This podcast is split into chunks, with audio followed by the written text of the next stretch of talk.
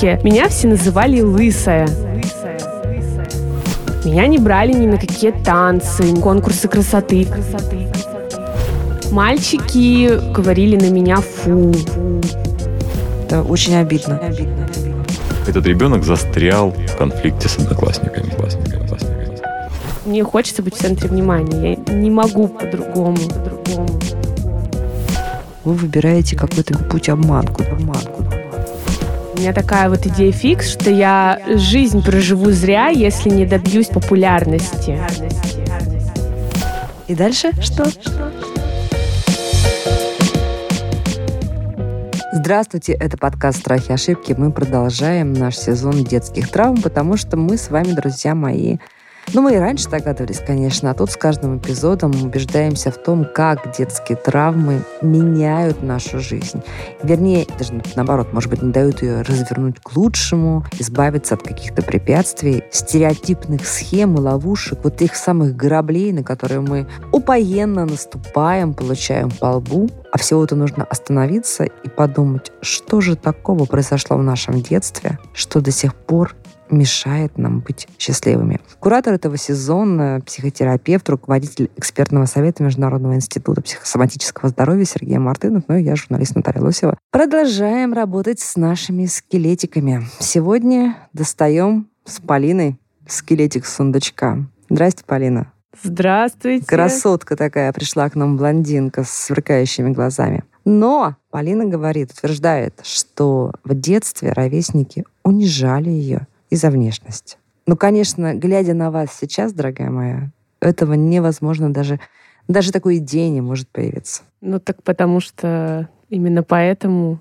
сделано все, чтобы такой идеи ни у кого и никогда не появлялось. Ну, рассказывайте. Я пришла с запросом, как остановить свое достигаторство, как остановить свой перфекционизм, как себя услышать, потому что я понимаю, что вот эта вот ситуация, она произошедшее в детстве, она сказалась, и сейчас я как будто хочу всем, кто меня обижал, доказать, нет, я не такая, посмотрите на меня, обратите на меня внимание, что вы со мной делали. Какая вы умница, как вы уже это проработали, зрело все. Да, но только осознанность есть, а что с этим делать дальше, непонятно. И вот э, я как будто вот не понимаю, что я хочу по-настоящему, и вот это вот достигаторство, стать успешной, стать популярной, оно меня не оставляет. А может быть, я вообще хочу тихой жизни, где-нибудь в деревне без денег, без всяких соцсетей, но вот это вот э, желание популярности, известности,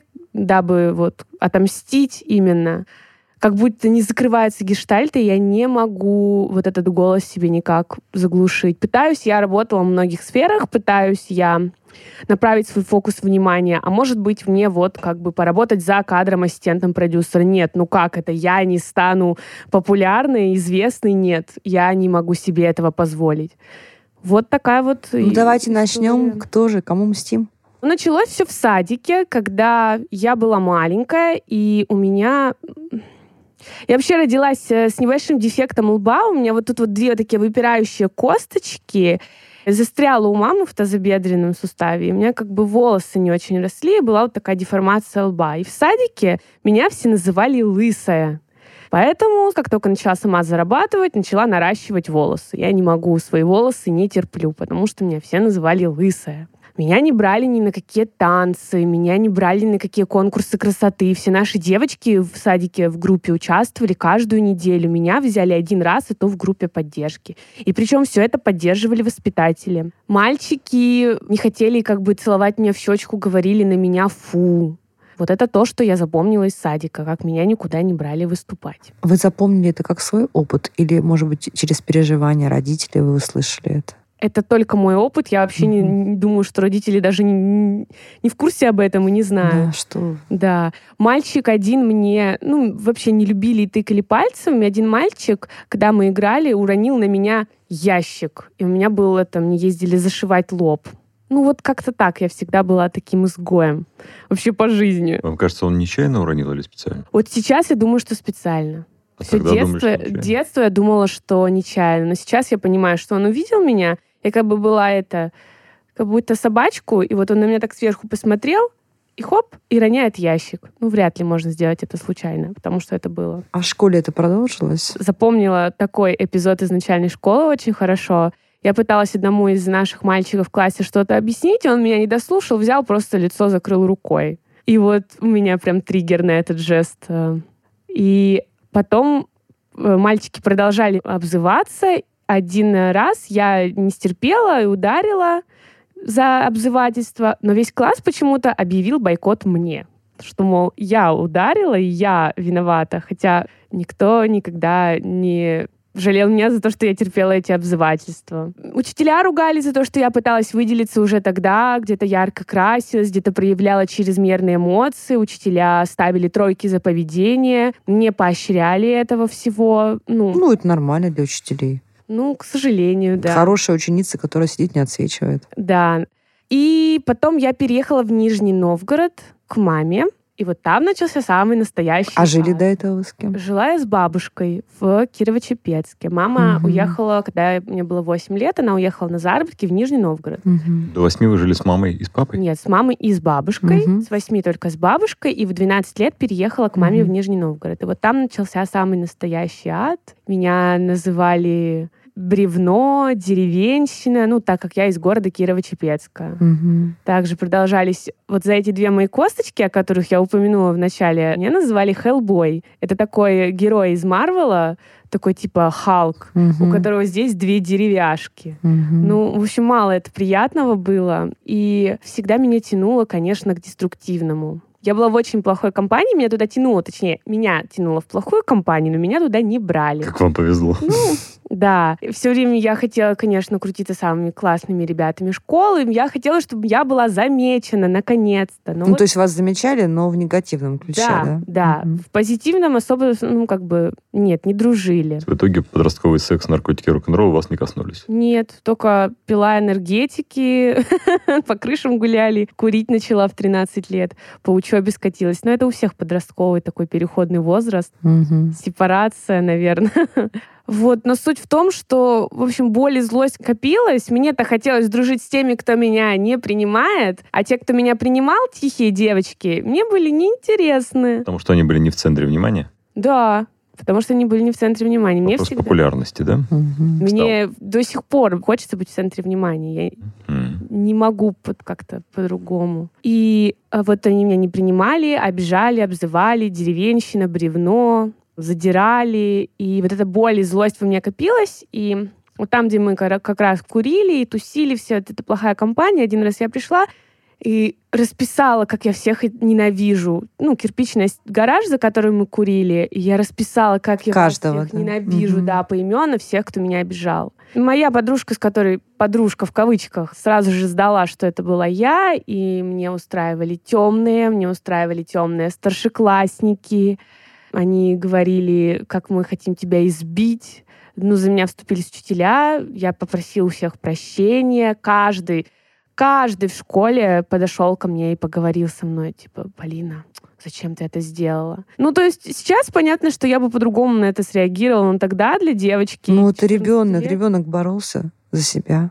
Ну, это же понятно. И это колоссальное давление, которое я тогда испытала. Вот до сих пор это какая-то травма. То, что я так хотела, но к этой крутой компании, но в глубине души я их всех ненавидела за то, что осталась э, непринятой. И вот, и все. И мы тогда с подругой шли, я посмотрела на какую-то афишу э, на торговом центре и сказала, когда-то я буду также с этой афиши показывать всем, смотрите, кого вы в свое время обижали.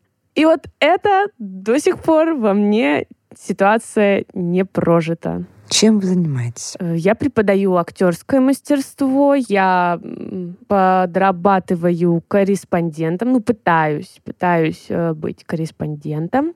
Я пытаюсь вести свой блог, начать. Также провожу детские праздники. Ой, вы нас, наверное- слушайте, я, я прям представила. Я представила Полину э, в центре детского праздника, и вы там прям звезда, и дети, наверное, просто с ума сходят Да. от восторга от вас, да? Да. Забывают про маму и пап, и тянутся к вам. Какой же это кайф. Это на самом деле такой дар, это такой талант, слушайте. Есть это прям такое. ваше. Да, но это же не популярность и неизвестность, поэтому как бы я чувствую, что это мое, но немножко у меня триггер такой, что нет, но это же не принесет мне популярность. То есть вам вот та расписанная стена, за которую вам пришлось извиняться, да, она все еще для вас вот цель и задача. Да. Вы еще им не доказали. Стена ненависти, она еще осталась не проработанной, я еще не доказала. Да, скажите, Полина, а для чего быть э, вам популярной? Попробуем ответить на этот вопрос. Для того, чтобы быть лучше всех. Утереть нос Кисе и Коте? Типа того. А скажите, пожалуйста, а, а, Оси, Оси и Кисе, да? Как там было? В общем, всем. В, в «Золотом теленке», да? Нет, вас э, 12 стульев. 12 стульев. Помните, когда Остап Бендер предлагает э, написать свои имена на стене в Крыму, чтобы утереть нос тем, кто написал на этой стене свои имена раньше? Да. То есть вот такая известность среди людей, которые вам неизвестны. Она вам зачем? Я не знаю, как ответить на этот вопрос. Или вы прям представляете себе, что вот эти люди, которые вас обидели тогда, они узнают о том, какая вы хорошая, и пожалеют о том, что обижали вас и не хотели с вами дружить раньше. Ну, все узнают, и в том числе эти люди тоже. Мгм. И раскаются в том, что они тогда делали. Такая есть фантазия? Конечно. Ага. То есть все-таки здесь присутствует такая потребность в компенсации того А как ущерба, это будет? получили тогда. Вот эта компенсация, про которую Сергей говорит, какая бы она могла бы быть? Вот прям можете эту сцену описать? Ну, придумайте ее. Вот вы. Ну вот я известная телеведущая на Music Box Gold или на Муз ТВ, Ру ТВ, или я известный блогер на YouTube, и я попадаюсь кому-то из тех, э, кто в жизни делал когда-то мне больно. Я попадаюсь кому-то в рекомендациях, и он такой, вот она, какая классная. А Ага. я ее не ценил. Сейчас я напишу, что я с ней знаком. Да, типа Мгм. того. И дальше? Что? Он напишет вам или Нет, ну она? я просто, когда вот я там наберу свою первую 10 тысяч просмотров, удовлетворюсь и буду знать, что обязательно кто-нибудь среди тех, вот, кого я хотела бы, чтобы увидел, он обязательно увидел. И что? И все, гештальт закроется. А вы должны получить подтверждение этих Нет. переживаний. Нет, Просто эти просмотры вас уже Да. удовлетворят. да, в этом плане, да. Мгм. Ну, это думаю, что просмотры. Но конкретно я, я не понимаю даже, что это должно быть за просмотры. Конкретно не понимаю, что это за сфера. Вот это просто какая-то эфемерная сфера просмотров.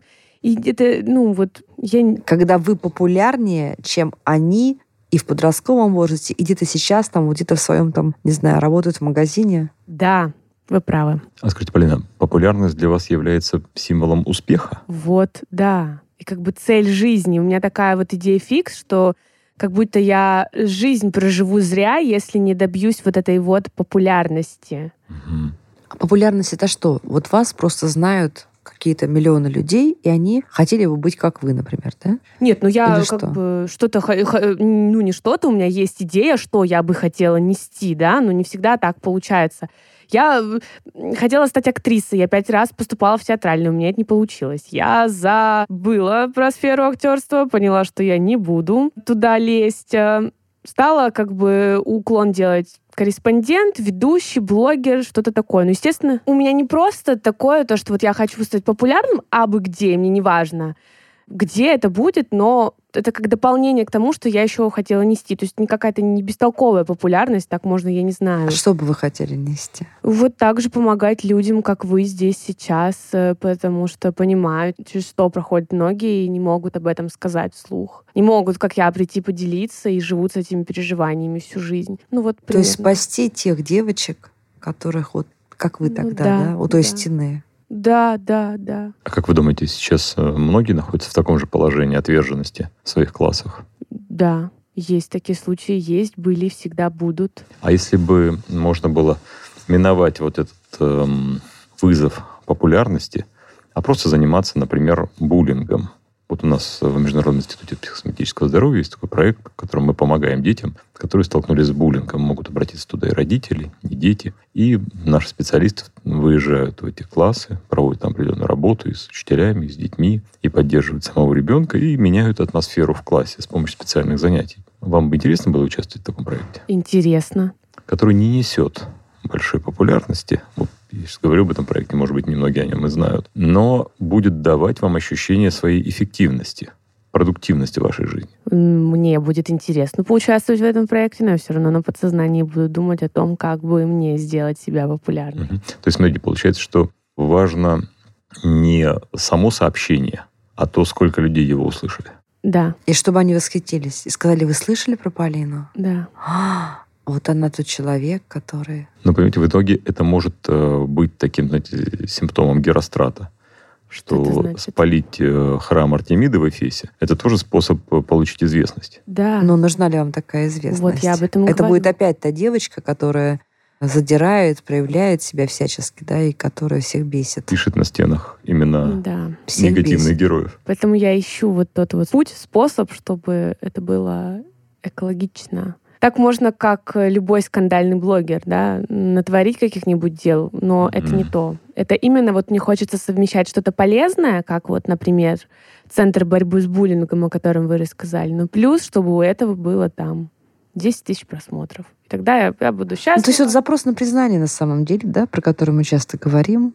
И даже, мне кажется, понятно, ну, тут очевидно почему, потому что ребенок прошел очень много таких вот сложных испытаний, отверженности, и теперь вам нужно это компенсировать признанием. Но вы выбираете какой-то, мне кажется, такой путь-обман, куда он, с одной стороны, кажется такой очень простой путь. Да вот я буду знаменитая, они все будут восхищаться. Одни будут восхищаться и хвастаться, что со мной ходили в один детский сад и уронили мне ящик на голову.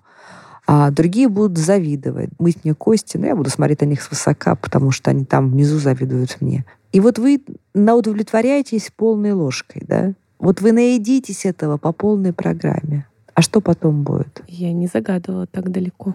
Давайте попробуем фантазировать. Знаете, вот такой путь экстравагантного привлечения внимания к себе. Это путь самого быстрого такого хайпа, да, но при этом у вас э, будет э, ровно столько же поклонников, сколько и людей, которые будут вас ненавидеть, хейтеров. Потому что это э, путь непродуктивный. Это путь привлечения внимания.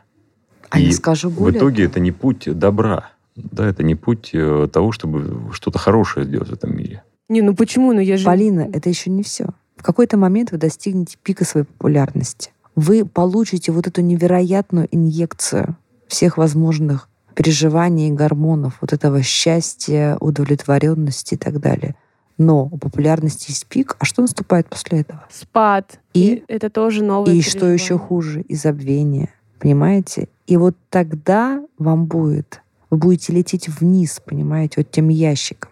Вы будете лететь вниз с грохотом, как вагонетка, понимаете?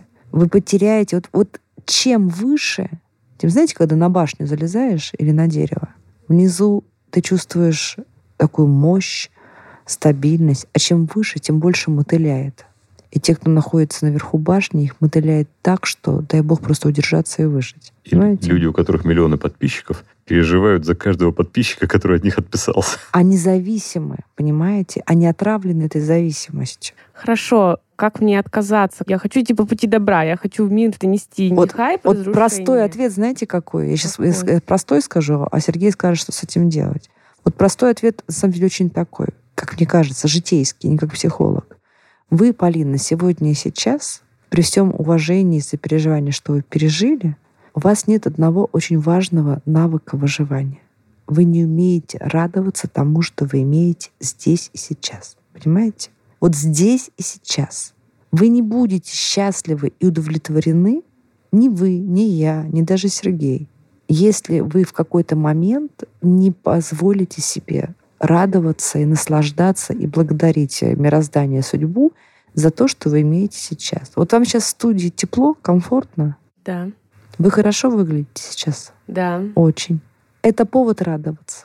Да. У вас сегодня интересный день? Да. Это круто? Да. Ну так вот вы на этом сфокусируйтесь. Умная, красивая девочка. Так что, запрос-то все-таки как, нужно ли забывать, как, Сергей, давайте, ваша кафедра, что делать вот с тем переживанием, с той действительно детской травмой, которую, ну, бесспорно, наша героиня Полина перенесла? Полина, в ходе психотерапии, которая вам показана, произойдет следующее. Вы научитесь давать ответы вот тому подростковому переживанию, да, уязвленному ребенку, который есть у вас внутри. Этот ребенок застрял в конфликте с одноклассниками а там еще и старшие присоединились, да, и, в общем, вся школа участвовала.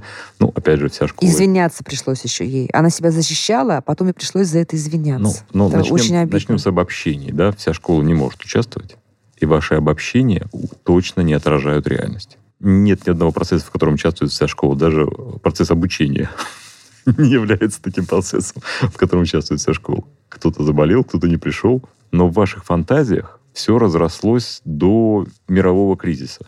И вот этот э, конфликт внутренний, он не полностью отражает тот конфликт внешний, который был. Тот конфликт внешний, который был причиной, он является конфликтом с конкретными людьми. Их было пять или десять. В какой-то момент кто-то из них поддерживал вас, в какой-то момент противостоял. Это, вообще говоря, все следует разобрать психотерапевтом, поговорить, выяснить, какие были переживания, какие были эмоции тогда, как вы реагировали на это все, кто вас поддерживал, кто противостоял, чему вы научились в этих конфликтах. На самом деле этого тоже немало. И именно в ходе вот таких стрессовых, казалось бы, конфликтных и очень сложных обстоятельств вызревают какие-то личностные черты человека. И в итоге то, как вы научились работать над собой, то, как вы научились достигать каких-то целей. Не исключено, что это вас уже сильно отличает от ваших одноклассников, которые менее целеустремленны в своей жизни и, наверное, менее работоспособны. А вот принятие себя — это следующий этап терапии, в котором вы научитесь принимать себя и быть счастливой здесь сейчас. здесь я Наталью очень хочу поддержать. И, наверное, через несколько занятий уже можно будет приглашать Наталью консультировать. Я буду санитаркой у них. Да. здоровья. Угу. Секретарем. Как ко-терапевт. Мне очень нравится очень с вами работать здесь уже. И вот это очень мудрое замечание о том, что в целом перфекционисты, нарциссы, они не могут быть радостными здесь сейчас. Потому что всегда есть недостижимость вот этих грандиозных образов, которые существуют у них внутри. И на пути к этой грандиозности есть лишь моменты, когда человек ощущает, что вот я, я прыгнул, да, но от каждого прыжка, да, все-таки приходится приземляться. Есть некоторый шажок на этом пути, да, и вы уже ощущаете, что вы вот движетесь в направлении вашей цели. А если вы не движетесь в направлении этой цели? А если это просто проживание какого-то хорошего периода или совершение какого-то хорошего поступка, о котором никто не узнает?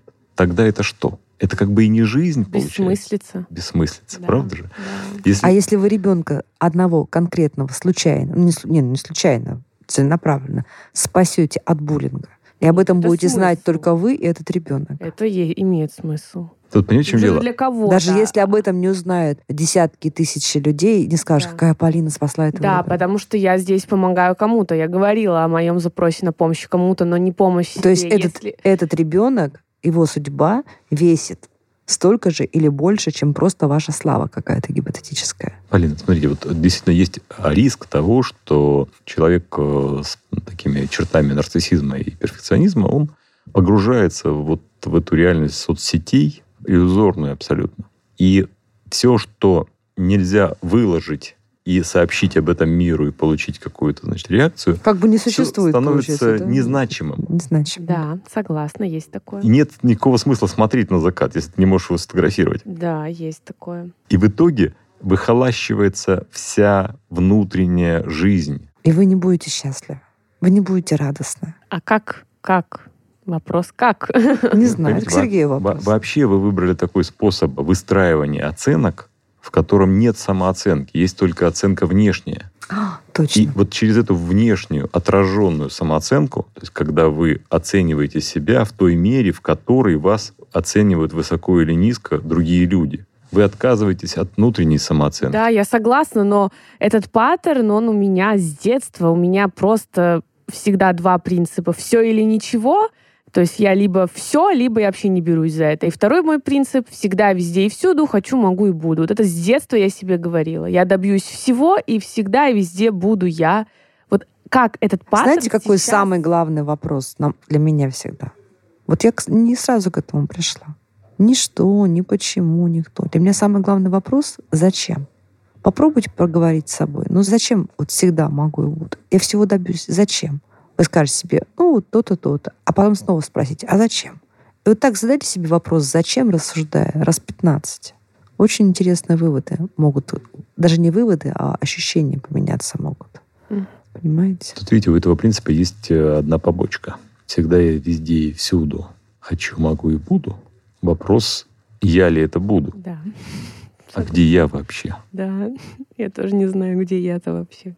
И что будет потом, и, и зачем что я хочу вообще. Ну, мне кажется, все-таки лежит ответ довольно близко, и Полина нам сама его проговорила. Она вот тот самый человек, знаете, говорит, что есть люди помогающих профессий, помогающего типа. Мне кажется, вот Полина — это тот человек, которого нужно просто сфокусировать на помощи людям. И здесь она я уверена, она будет удовлетворена и получать свое счастье и адреналин популярности, даже видя глаза одного спасенного человека. Другие не смогли, я смогла.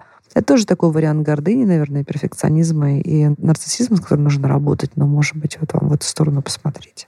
Пустые вот эти вот овации, понимаете? Вот эти вот овации без глаз, они пустые. А одни глаза, они стоят стадиона овации. Да, но беда в том, что при нарциссической симптоматике, например, как раз для человека и важны овации безликой толпы. Для него ничего не значит э, внимание другого человека, как, каким бы близким он ни был. Потому что вот есть э, несформированность привязанности в самом раннем детстве. И не исключено, что это вы тоже пережили. Поэтому вы были так уязвимы в подростническом возрасте. Ну, то есть надо прорабатывать, да? Тут так просто. К, э, что? К, значит, к маме, с мамой.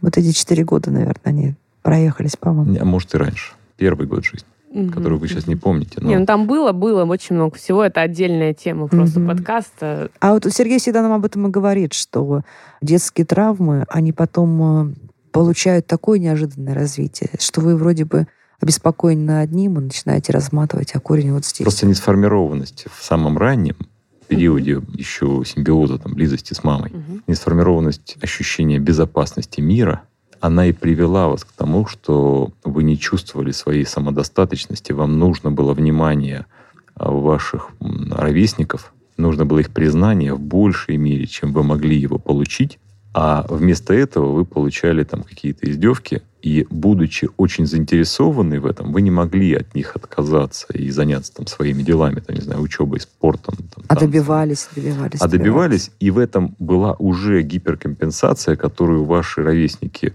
чувствовали, высмеивали. И, и травмировалась она еще больше. И травмировались вы да. больше, да, конечно. Угу. Ну, мне кажется, нужно идти к специалисту, тем более вы уже большой шаг сделали, вы уже понимаете, куда вы роете. А я вам хочу, знаете, хочу в завершение э, поделиться вот такой, может быть, косвенной историей. В нескольких интервью разных известных артистов, мужчин, как правило, я встречала вот такой эпизод, когда они рассказывали о своем знакомстве с супругами. Как правило, это вот они говорили о этой истории, когда люди прожили счастливо всю жизнь, и здесь все хорошо. И вот это не одна, и не две, и даже не три судьбы, когда актер, он уже, что называется, проснулся знаменитым после какого-то фильма, его знает вся страна, его действительно знают миллионы, в какой-то компании знакомится с девушкой, и выясняется, что она вообще не знает, кто он. Вообще не знает, что он кумир миллионов. Это, конечно, там уязвляет или как-то удивляет, но потом оказывается, что получали счастливые браки. Понимаете? То есть человека, который вот когда у тебя с одной стороны миллион, а с другой стороны вот эта девушка, которая тебя смотрит, говорит, ты кто вообще такой? Ну, ты просто парень какой-то, но ну, это интересный. Вот это немножко такая сбоку история, но тоже об этом порассуждайте. Это история про соразмерность. А на самом деле это единственный способ выстроить близость. Потому что люди могут быть близки друг к другу только тогда, когда они платят своей душой за душу другого человека. Они это вот этими овациями. подлинная близость. Понимаете? А, а когда у тебя один лайк, а у него миллион, это не имеет соразмерности. Это всегда будет мезальянс. То есть вот это может вам и в личной жизни помешать быть счастливой, вот эти погони за эфемерным признанием. Тем более, что все, что вы могли сделать на 5 с плюсом, я имею в виду с вашей внешностью, вашим темпераментом, умением держаться, умением одеваться, вы уже сделали. Теперь осталось только вот докопаться вот до тех вот... Вот эту энергию в мирное русло. Да, и энергию в мирное mm-hmm, русло. Mm-hmm. Хорошая вы. Очень, Полина, нам очень понравилось. Нам было очень интересно Спасибо, с вами общаться. Мне тоже очень. Да, ну, да, и как и почти все наши герои, это вот, знаете, такая судьба и такой путь, который достойны книг, вернее, нет такой книги, которая бы с такой глубиной бы рассказывала историю, как реальная история наших героев, и я очень благодарна куратору нашего сезона, психотерапевту, руководителю экспертного совета Международного института психосоматического здоровья Сергею Мартынову за то, как он раскрывает страницы вот этих вот потрясающих романов. И мы, друзья, слушаем наших героев вместе с Сергеем, анализируем, ну и, конечно, отыскиваем свои похожие страницы и тоже начинаем немножко исцеляться. Мы продолжаем наш сезон э, страхов ошибок, сезон детских травм. Слушайте и пишите нам, пожалуйста, ваши истории. Приходите, тоже поговорим про ваши скелетики в шкафу. Подписывайтесь на подкаст на сайте ria.ru в приложениях подкаст с Web Store и Google Play. Комментируйте и делитесь с друзьями.